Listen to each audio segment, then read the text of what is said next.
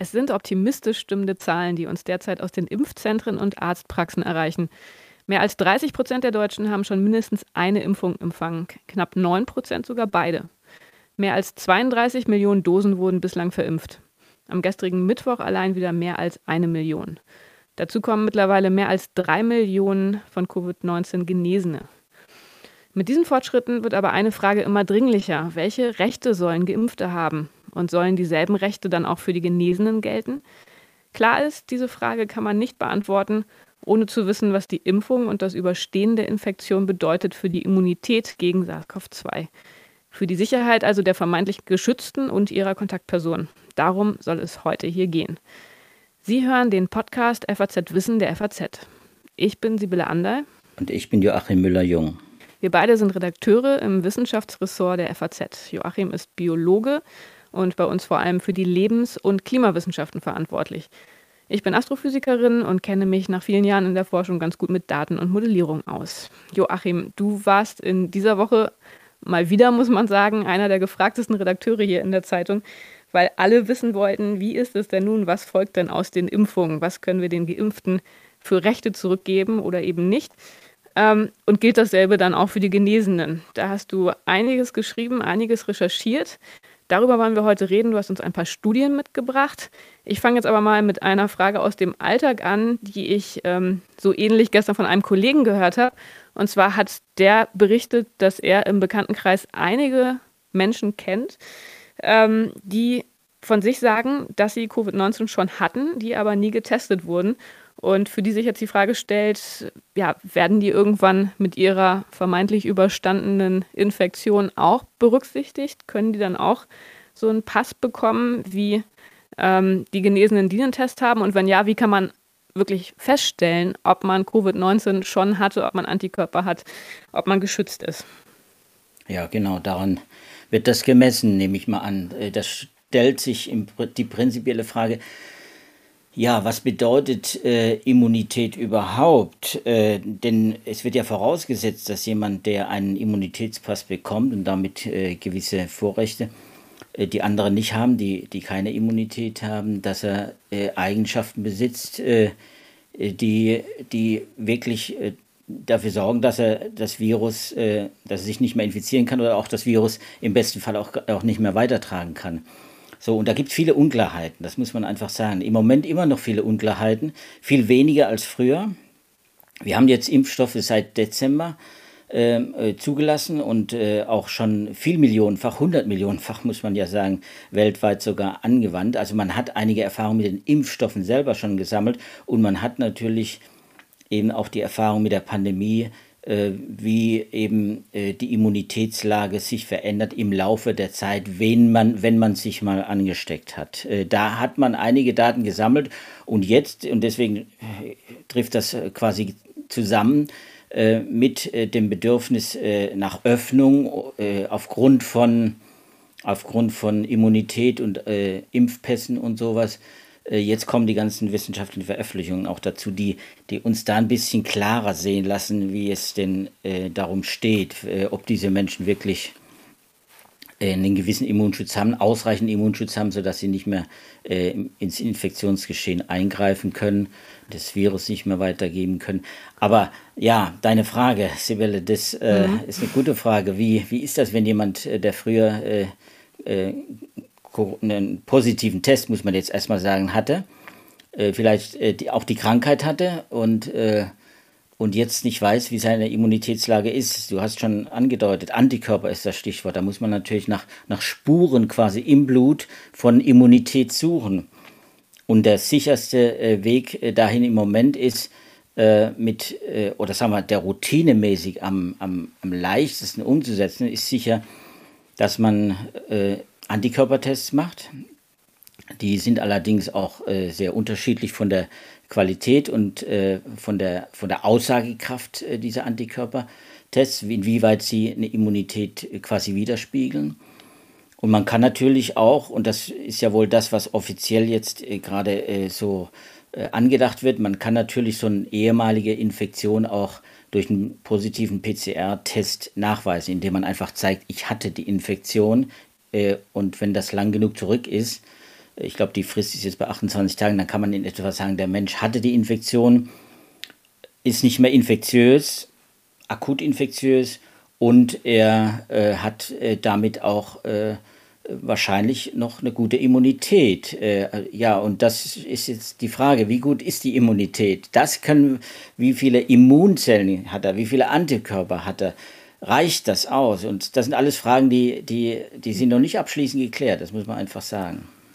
Also das heißt, die Antwort auf meine Frage wäre, man kann einen Antikörpertest machen, aber so einfach ist es nicht, dass man daraus dann eine abschließende Antwort auf die Frage bekommt, wie gut man geschützt ist, denn es ist ja alles nicht so einfach und das ist ja auch das, worüber wir heute wahrscheinlich reden werden. Ne?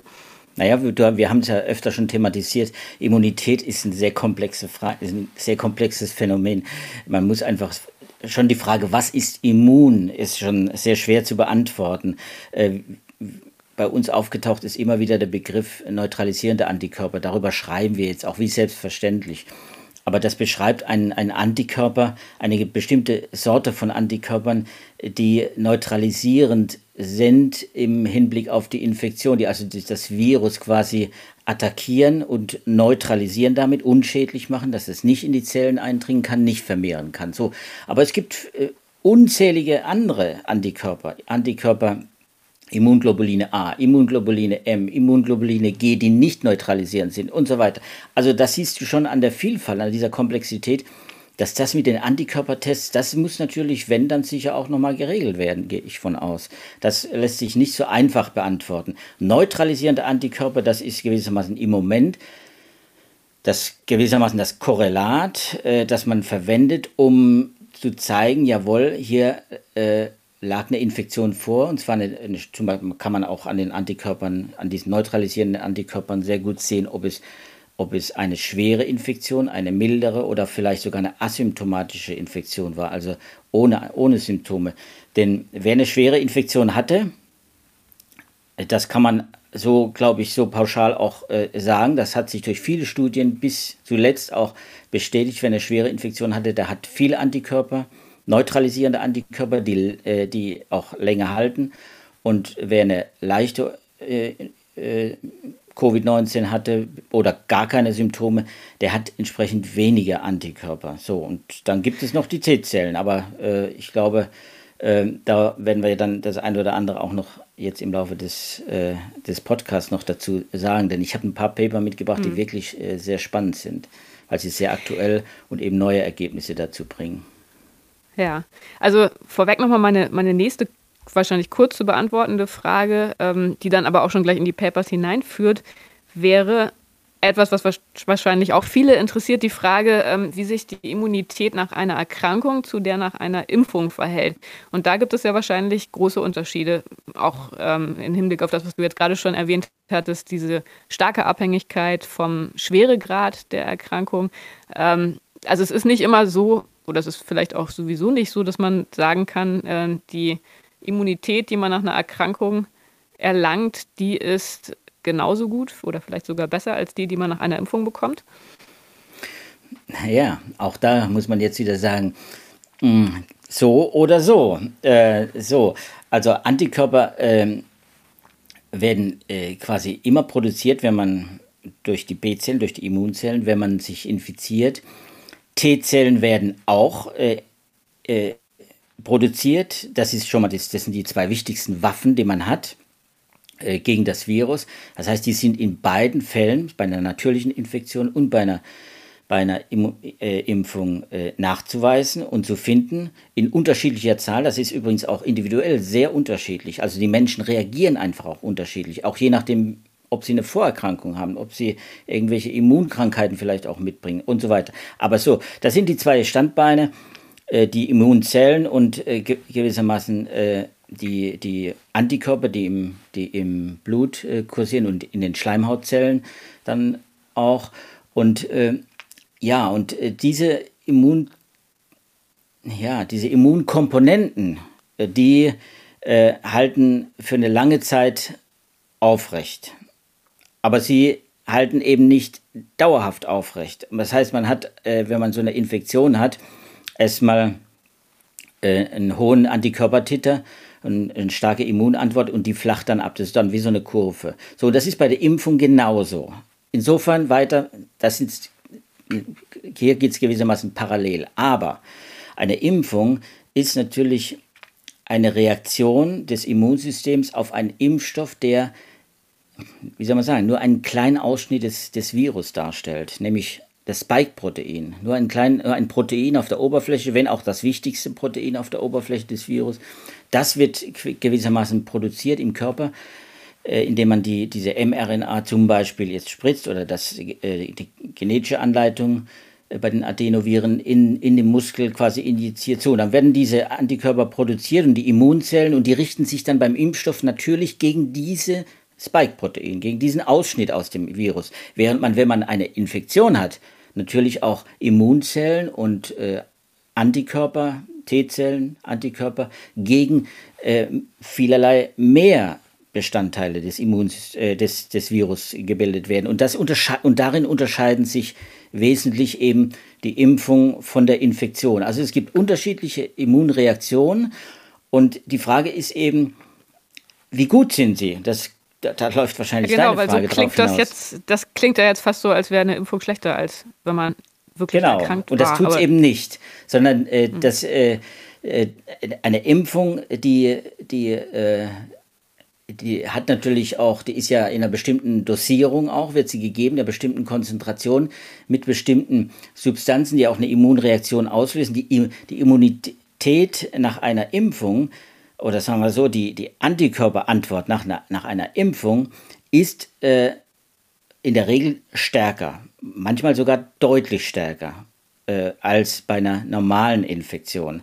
Und das, äh, also ist das, das, was man misst gewissermaßen, das ist das, was man in den, in den Papern dann immer wieder findet, dass man sagt, okay, das sind jetzt bis zu zehnmal mehr Antikörper, also ein hoher Antikörpertiter, sagen dann die Immunologen oder die Impffachleute, einen hohen Antikörpertiter, das ist großartig. Das hat man relativ früh festgestellt, dass das leisten diese Impfstoffe. Deswegen sind sie auch so unglaublich effektiv dass sie hohe Antikörpertiter bilden, also einen großen Überschuss an, an Antikörpern, übrigens eben auch an T-Zellen, die wir immer wieder äh, äh, in den Fokus bringen müssen, die wir nicht vergessen dürfen, weil die sind genauso wichtig wie die Antikörper. Auch da wenn, wird das Immunsystem äh, forciert und das gelingt bei den Impfstoffen in der Regel besser als bei einer, bei einer äh, bei einer, äh, bei einer Infektion und bei einer Erkrankung. Und jetzt ist eben der Punkt, bei einer starken Erkrankung, bei einer deutlichen Erkrankung, starke Symptome, Menschen mit starken Symptomen, die eine, die eine starke Immunantwort haben, die haben dann eben auch sehr, sehr viele Antikörper, sehr, sehr viele T-Zellen, die dann über viele Monate auch äh, dann im Blut kursieren und die auch die Immunität aufrechterhalten. Ja, das wäre nochmal meine Nachfrage gewesen, ähm, ob die Anzahl der Antikörper oder die Menge der Antikörper, ob die dann auch dafür ausschlaggebend ist, wie lange man geschützt ist. Ja, das nicht unbedingt. Da ist, das sind tatsächlich äh, zwei unterschiedliche Dinge. Also die, die Anfangskonzentration hilft natürlich, äh, weil wenn man weiß, dass Antikörper sind Proteine, die werden im Körper quasi im Blut äh, mit der Zeit auch abgebaut, sukzessive abgebaut. Ne? Wenn sie nicht gebraucht werden, werden sie abgebaut.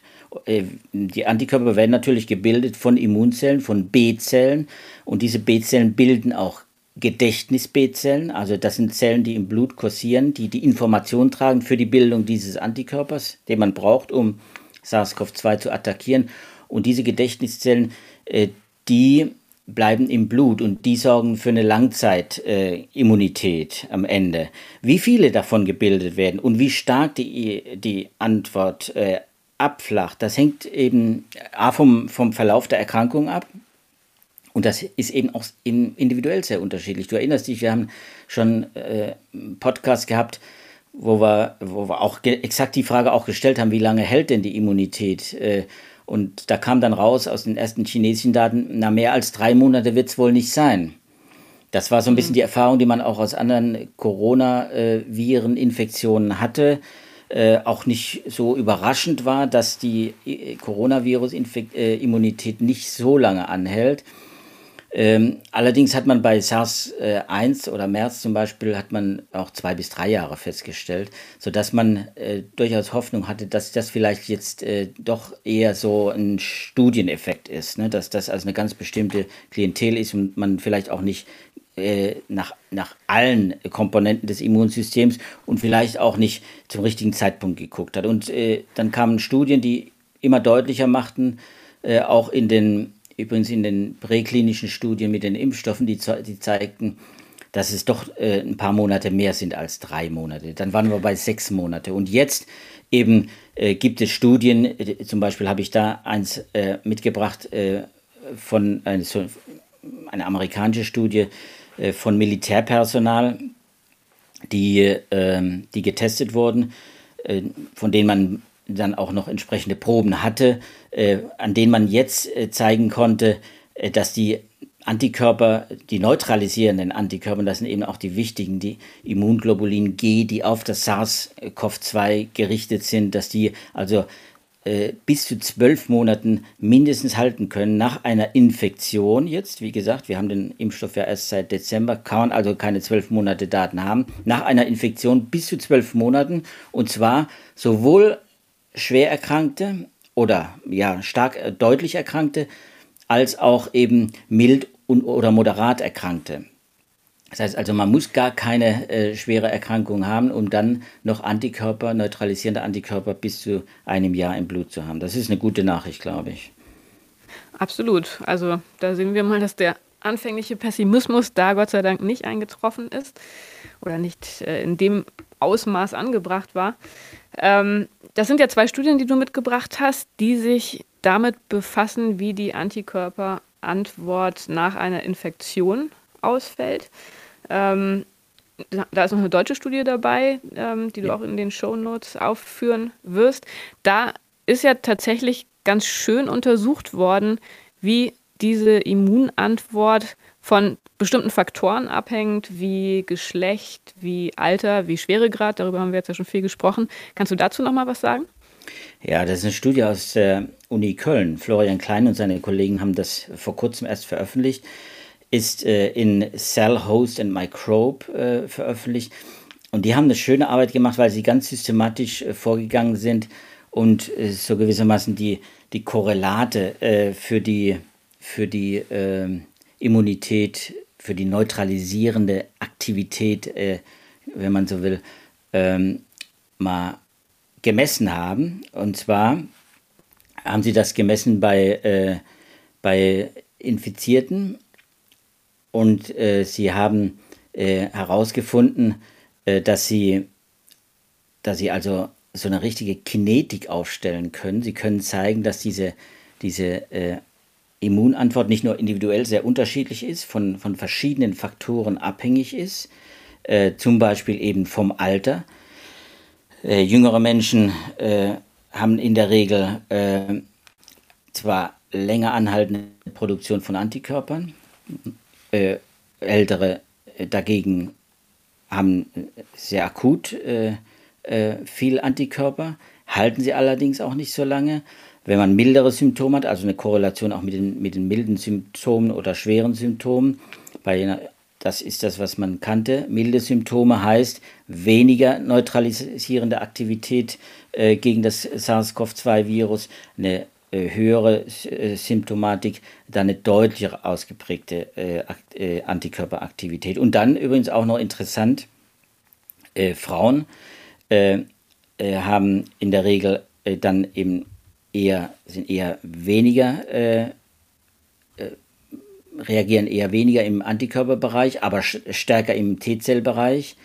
Äh, und Männer, da sieht es dann wieder ein bisschen äh, anders aus. Also da, da, unter, da gibt es Unterschiede. Aber interessant war, dass, dass in, diese, in diesen äh, Neutralisierungstests, die sie äh, dann gemacht haben, feststellen konnten, dass es eben individuell sehr, sehr große Unterschiede gibt. Es gibt zum Beispiel 20 Prozent haben sie gefunden, äh, gewissermaßen produzieren zuerst gar keine Antikörper, keine neutralisierenden Antikörper. Da ist gar keine vernünftige Antikörperantwort da. Da sind natürlich auch viele äh, dann äh, darunter, die, die, äh, die dann auch die, die Voraussetzungen, die, die krank sind, die die Voraussetzungen nicht, nicht mitbringen oder die auch nicht entsprechend reagieren äh, auf das, äh, auf das, auf, auf die Infektion, auf das Virus.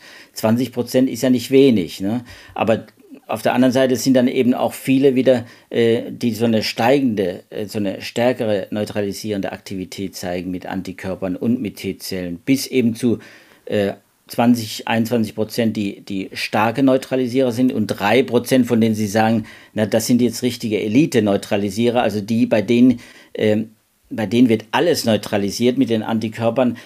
Und das haben sie getestet, unter anderem auch mit, mit verschiedenen Varianten des, äh, des Virus. Also deren, deren äh, Antikörper äh, und T-Zellen sind eben sehr offenbar sehr breit aufgestellt. Äh, das heißt, die binden an verschiedene Stellen äh, des Virus und die schaffen es, dass sie, dass sie äh, also auch solche Varianten dann auch äh, neutralisieren. Die sind dann gewissermaßen am resilientesten, wenn man so will, am resistentesten äh, gegen äh, das Virus selbst und äh, Varianten. Das sind aber eben auch nur drei Prozent. Interessant eben das Ergebnis noch, dass die Kölner gefunden haben, dass, dass also tatsächlich dann die, der Schutz, bei denen es eine äh, ausreichende Antikörperantwort gegeben hat, die auch messbar ist, dann eben zum Beispiel mit solchen Antikörpertests, dass man die dann auch zehn Monate nach der Infektion noch feststellen kann. Also das deckt sich dann auch so ein bisschen mit dieser amerikanischen Arbeit. Das ist dann äh, von der Kinetik her, äh, geht das eher langsam, eher eine längere Halbwertszeit äh, dieser Antikörper und T-Zellen als, als äh, bei denen, die eben nicht so äh, darauf ansprechen, die immunologisch da etwas schwächer reagieren. Ja, du hattest das jetzt gerade schon angesprochen, dass da auch die Reaktion auf Varianten des Virus äh, überprüft wurde. Dazu hast du auch noch ein Paper mitgebracht, das sich gezielt mit der Frage beschäftigt. Da geht es wieder um die T-Zellen, über die wir ja heute auch schon ein paar Mal gesprochen haben und in vorherigen Podcasts ja auch schon einige Male.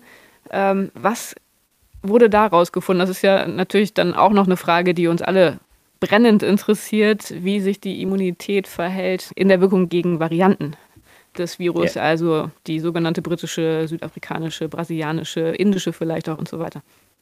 Ja, das ist eine Arbeit von der Harvard Medical School. Ist noch ein Preprint, äh, ist deswegen auch noch nicht begutachtet, muss man natürlich vorsichtig sein.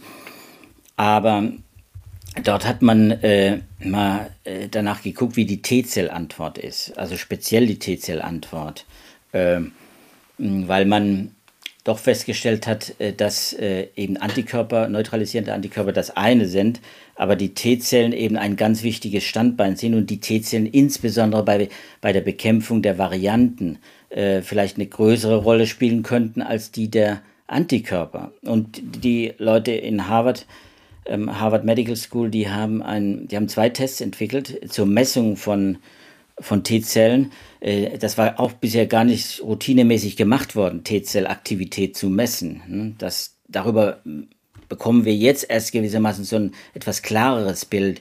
Äh, seit zwei, drei Monaten gab es mehrere Veröffentlichungen, die gezeigt haben, dass wie wichtig die T-Zellen äh, dann auch wirklich sind in der Immunantwort und dass die von vornherein auch schon gewissermaßen direkt nach der Infektion wichtig ist.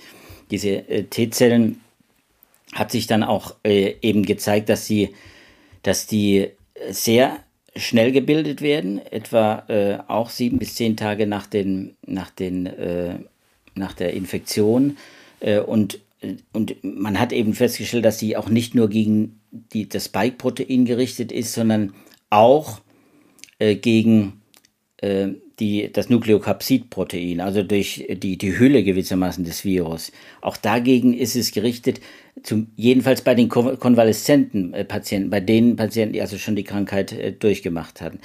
Und dann, und jetzt ist äh, leider Gottes eben keine so ganz erfreuliche, äh, ganz erfreulicher Befund, dann hat man festgestellt, dass diese T-Zell-Antwort äh, sehr ausgeprägt ist, sehr wichtig ist und parallel läuft gewissermaßen mit der mit der Aktivität der neutralisierenden Antikörper, aber eben auch ähnlich wie bei den Antikörpern, da hat man es ja schon gefunden, da haben wir es auch öfter schon mal erwähnt, die Aktivität gegen die Varianten dann doch eingeschränkt sein kann.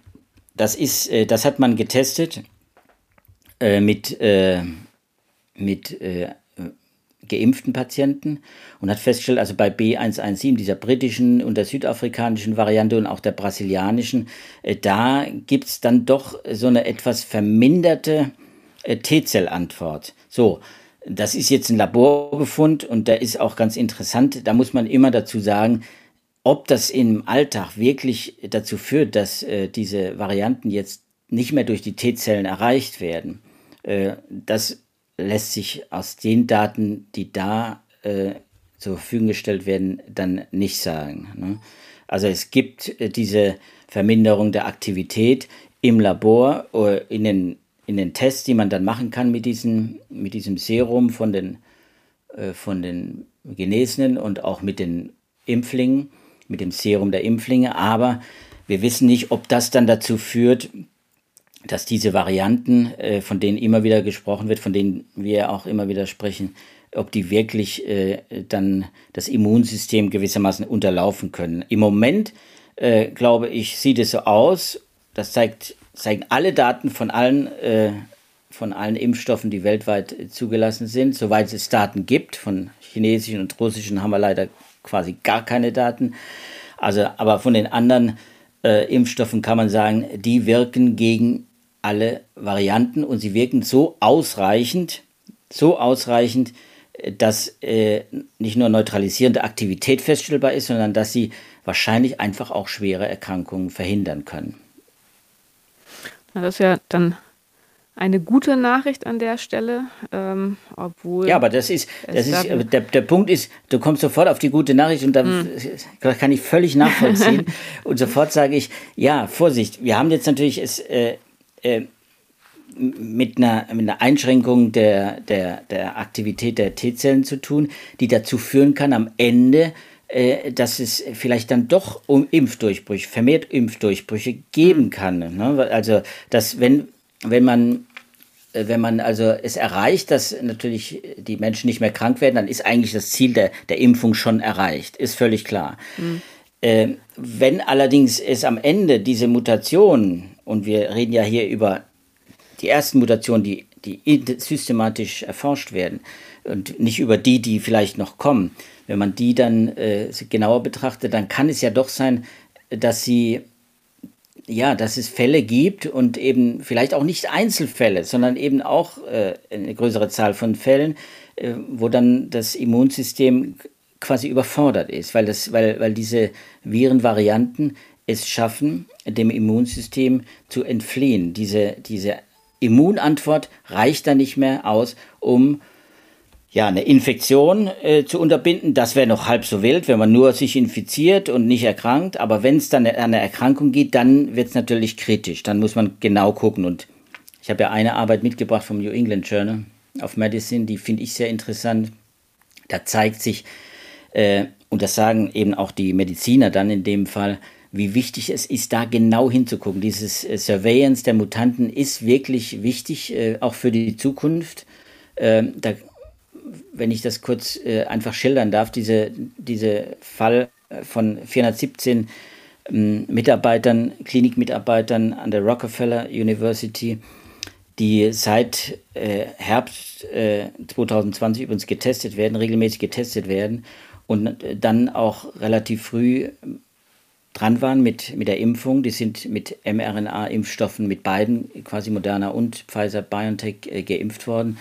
Und, äh, und bei zwei von 417 äh, dieser Personen, die also voll geimpft waren, zwei bis drei Wochen danach plötzlich eine, eine äh, Covid-Erkrankung COVID aufgetreten ist. Also nicht nur eine Infektion nachgewiesen, sondern durch einen PCR-Test, sondern wirklich eine Erkrankung, Sie war milde, ist auch milde geblieben, moderat, milde bis moderat.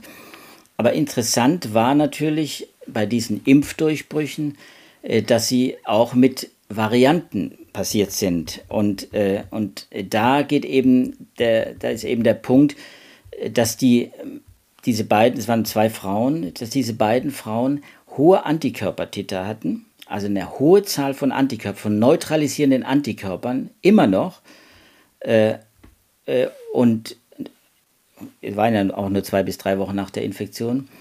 äh, äh, nach, der, nach der zweiten Impfung und äh, dass diese trotz dieser hohen Antikörpertiter, die man hatte, sich trotzdem angesteckt haben und erkrankt sind. Das ist für die Wissenschaftler in dem Fall Anlass genug gewesen, um zu sagen, okay, es sind nicht viele, 0,4 Prozent sind es, äh, aber das sind Impfdurchbrüche und deswegen hat man ja in Amerika auch ein System eingerichtet, das gibt es bei uns ja auch, äh, wo man diese Impfdurchbrüche versucht äh, aufzunehmen, zu registrieren. Und in den USA hat man ja, impft man ja schon einfach schon länger und hat viel geimpft, wissen wir über 100 Millionen Impfdosen, äh, äh, Menschen, die, die inzwischen geimpft sind.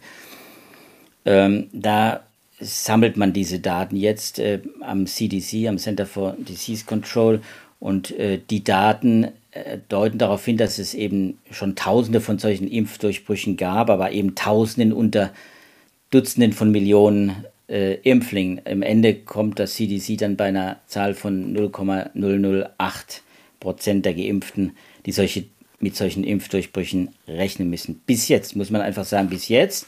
So, das ist eine geringe Zahl, aber sie kommt vor und äh, die darf man auch nicht wegdiskutieren. Das muss man einfach, damit muss man auch, äh, das schmälert kein bisschen die, die Effizienz und die Effektivität de, der Impfstoffe, aber äh, ich glaube, wir sollten auch als Journalisten muss man ja da auch ein bisschen ein Auge drauf haben und die Mediziner haben es ja auch, weil sie das als Frühwarnsystem ja auch benutzen, um zu sehen, ob äh, es vielleicht auch dann eine Mutante irgendwann auftaucht oder eine Mutation in einer Variante, die, die besonders, die besonders ist äh, in der Hinsicht, in der Hinsicht auf Immunflucht.